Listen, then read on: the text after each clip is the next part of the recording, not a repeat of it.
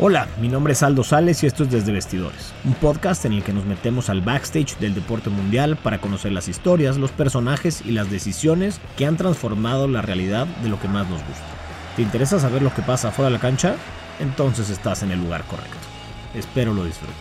Arrancamos. ¿Cómo el Clásico Mundial de Béisbol está rompiendo la balanza de poder del deporte? La más reciente edición demuestra que las grandes ligas del béisbol ya no son tan grandes. Nadie en el mundo ha sabido construir y capitalizar ligas deportivas como los estadounidenses, pero parece que la falacia de que un equipo se convierta en, como le llaman, World Champion por ganar una liga local ha llegado a su fin. Un tema que ha dominado sobre mesas, generado debates y desarrollado nuevos seguidores durante los últimos días es el Clásico Mundial de Béisbol. Un torneo joven que parecía no tener gran relevancia, pero que está rompiendo la balanza de poder en el deporte mundial. En 2005, el Comité Olímpico Internacional decidió que después de los Juegos Olímpicos de Beijing, el béisbol dejaría de ser deporte olímpico. Derivado de esto, la conversación que la Major League Baseball había iniciado años atrás con la Asociación de Jugadores de las Grandes Ligas para crear una competencia mundial pasó de ser un nice to have a ser un tema prioritario en la agenda de los involucrados.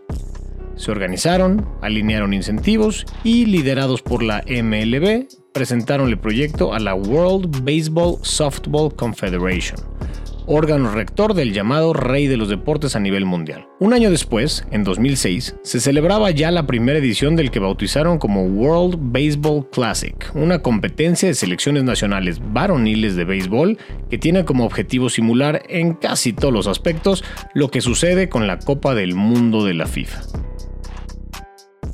La competencia es incómoda. El status quo es el peor enemigo del crecimiento, y la ironía es que quienes más crecen, al encontrarse en la cima, tienden a contagiarse de esta enfermedad que los motiva a defender las cosas como son. A no moverle el botón, pues. Y es que es obvio, cuando alguien tiene el poder, ¿por qué querría que las cosas cambiaran?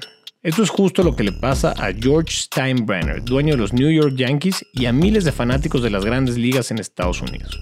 A pesar de que el torneo se lleva a cabo en estadios techados o en ciudades con temperaturas medianamente cálidas, y que sucede al mismo tiempo que el Spring Training de las ligas más importantes del mundo, la principal queja de los detractores es que los jugadores se pueden lesionar y que entonces el Clásico Mundial de Béisbol representa un riesgo innecesario o incluso llegan a decir que es únicamente un pretexto para vendernos más playeras ahora de equipos nacionales. Un ejemplo es el jugador de los New York Mets, Edwin Díaz, quien después de firmar un contrato récord se lastimó el tendón rotuliano al terminar su partido contra República Dominicana y estará fuera una temporada completa, lo que equivale a 18 millones de dólares de salario desperdiciado. Gajes del oficio, a final de cuentas. Así que hagamos una pausa aquí e imaginemos que el Paris Saint-Germain no dejara jugar el Mundial a Messi o a Mbappé por miedo a que se lesionen de cara al inicio de la liga francesa.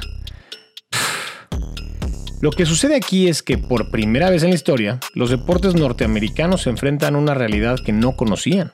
El deporte es global. Desde una perspectiva de negocios, aunque la mayoría de las ligas profesionales en Estados Unidos siguen creciendo considerablemente, se han dado cuenta que el mercado local no será suficiente para perpetuar el deporte y el negocio por lo que ligas como la NBA bajo la dirección de un gran comisionado como Adam Silver o la misma NFL han ejecutado exitosamente experimentos internacionales con el objetivo de ampliar su fanbase y crecer el valor de sus marcas en otros mercados. ¿Y el béisbol? Bien, gracias. Resucitando al béisbol. En la conversación deportiva internacional se repite la idea de que el béisbol está muriendo. Los partidos son muy largos el tiempo efectivo de juego es muy corto, las reglas son muchas y la edad promedio del fanático de béisbol es 57 años, la más vieja. Aunque por más de 100 años fue el deporte número uno en Estados Unidos, en un mundo on demand, donde un video en YouTube de más de 5 minutos resulta largo y donde las nuevas generaciones no son capaces de ver completo ni un partido de básquetbol, el béisbol está en terapia intensiva. Pero parece que ha llegado la medicina. Además de ser una oportunidad para los mejores beisbolistas del mundo enfrentarse defendiendo a sus países, el Clásico Mundial de Béisbol se inventó con el objetivo de promover el deporte en otros países. Hasta ahora, dicho objetivo se está cumpliendo. El comité organizador tenía como meta para este año llegar a un millón de asistentes al evento. pero fue con 1.3 millones de fans que con hot dog en mano lo convirtieron en el tercer torneo deportivo internacional con mayor número de asistentes en el mundo, solo después del Mundial de Qatar en 2022 y el Mundial de Rugby en 2019. Esto pudiera explicarse porque la mayoría de los juegos de las últimas rondas fueron en Estados Unidos, y ahí ya existe una base fanáticos amplia. Pero si volteamos a ver las audiencias televisivas, el fenómeno se confirma. Tan solo el partido entre Japón y Corea del Sur fue visto por 65 millones de personas en todo el mundo.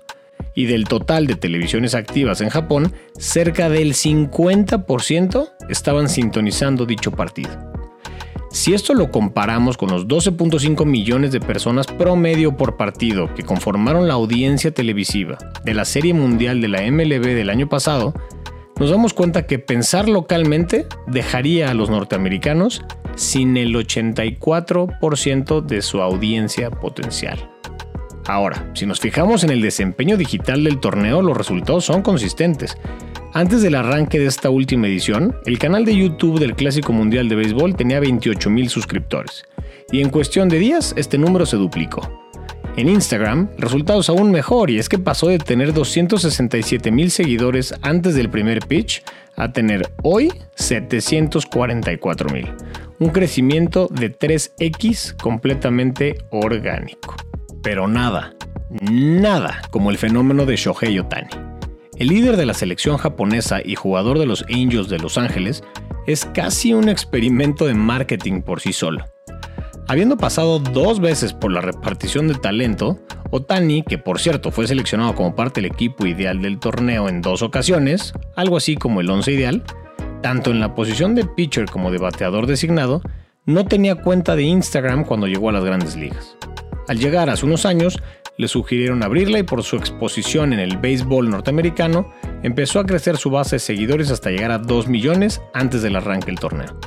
Hoy, por su exposición ante una audiencia ahora internacional, sus seguidores casi se triplicaron hasta tener hoy 5.3 millones de seguidores, gracias a un solo torneo. Este dato nos dice por un lado que aún un fenómeno como Tani sigue estando lejos de figuras en otros deportes como Rafael Nadal con 18 millones de seguidores, LeBron James con sus 149 o Cristiano Ronaldo con sus 567 millones. Pero por el otro lado, si lo comparamos con otros beisbolistas, el norteamericano que más seguidores tiene es Mike Trout con solo 2.1 millones.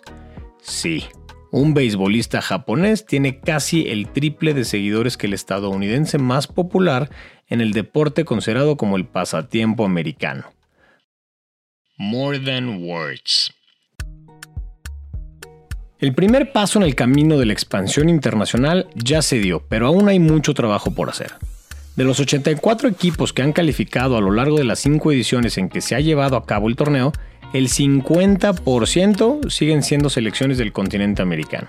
Y se ve muy poca participación en continentes como el africano. Poco a poco. La siguiente edición se tiene planeada para el 2026 y es ahora cuando se verá si los dueños de equipos y Rob Manfred, el comisionado de la MLB, son lo suficientemente astutos para entender que su deporte está en riesgo, pero que si dejan atrás la idea que el deporte mundial sucede solo en Estados Unidos, puede que aprovechen un mercado global hambriento por competencias tan intensas como las que se vivieron en el pasado Clásico Mundial de Béisbol. Decirle World Champion a un equipo que gana la llamada serie entre comillas mundial, en la que solo participan equipos locales de un país, ya dejó de tener sentido. Y más aún si recordamos que de las cinco ediciones del torneo, tres las ha ganado Japón. Ahora, ¿quién tiene el poder? La opinión de Desde Vestidores. A ver, me emociona muchísimo ver lo que está sucediendo en el deporte mundial, en el verdaderamente mundial. Muchos cambios. Aún son las televisoras y los patrocinadores o los grandes presupuestos, la gente de la lana, quienes tienen la última palabra. Eso me queda clarísimo. Pero algo también obvio es que su interés está puesto en productos cuya audiencia esté cada vez más interesada, tenga cada vez un mayor engagement y que sea cada vez más grande sobre todo. Eso debe, debiera, guiar las decisiones de quienes manejan el deporte en Estados Unidos y entonces romper fronteras e intentar nuevos mercados. Ahora, también hay que ser sinceros y honor a quien honor merece. Y es que hay que aceptar que los gringos han mostrado ser unos auténticos genios para crear, crecer y publicitar propiedades deportivas. En gran medida, la industria del marketing deportivo existe gracias a lo que han cultivado con muchísima creatividad y mucha visión. Pero la idea de pensar que son el ombligo del mundo, a veces, con un poquito de razón, los ha llevado a sentarse en sus laureles y dejar de ser lo suficientemente ambiciosos. Me parece un error también que siga en su puesto un comisionado de 64 años de edad que lleva ahí 8 años, los mismos 8 años que han representado el declive del deporte en términos de audiencia. Vaya, los 8 años que lo pusieron en terapia intensiva. Y no es nada en contra de, del comisionado. Pero a diferencia de sus colegas de la NBA y de la NFL, Adam Silver y Roger Goodell, no se ha atrevido a buscar expandir su deporte a nivel internacional y a darle exposure a sus jugadores en otros países. Lo está haciendo ya, y, ese es el ejemplo del Clásico Mundial de Béisbol. Pero claramente se tardó bastante y hay que ver qué es lo que viene después. Ahora, también es cierto, aunque han realizado distintas iniciativas a nivel mundial, Silver y Gurel siguen disputando títulos solo entre equipos locales. O sea, lo que verdaderamente se compite lo siguen haciendo de manera local. Lo que hacen internacional son o exhibiciones o partidos de temporada regular, pero hasta ahí. Así que me gustaría saber lo que piensan los mismos Silver y Gurel ahorita sobre si impulsar una Copa Mundial de Básquetbol o de fútbol americano y entonces replicar el fenómeno logrado por el, el Clásico Mundial de Béisbol y así verdaderamente globalizar sus deportes.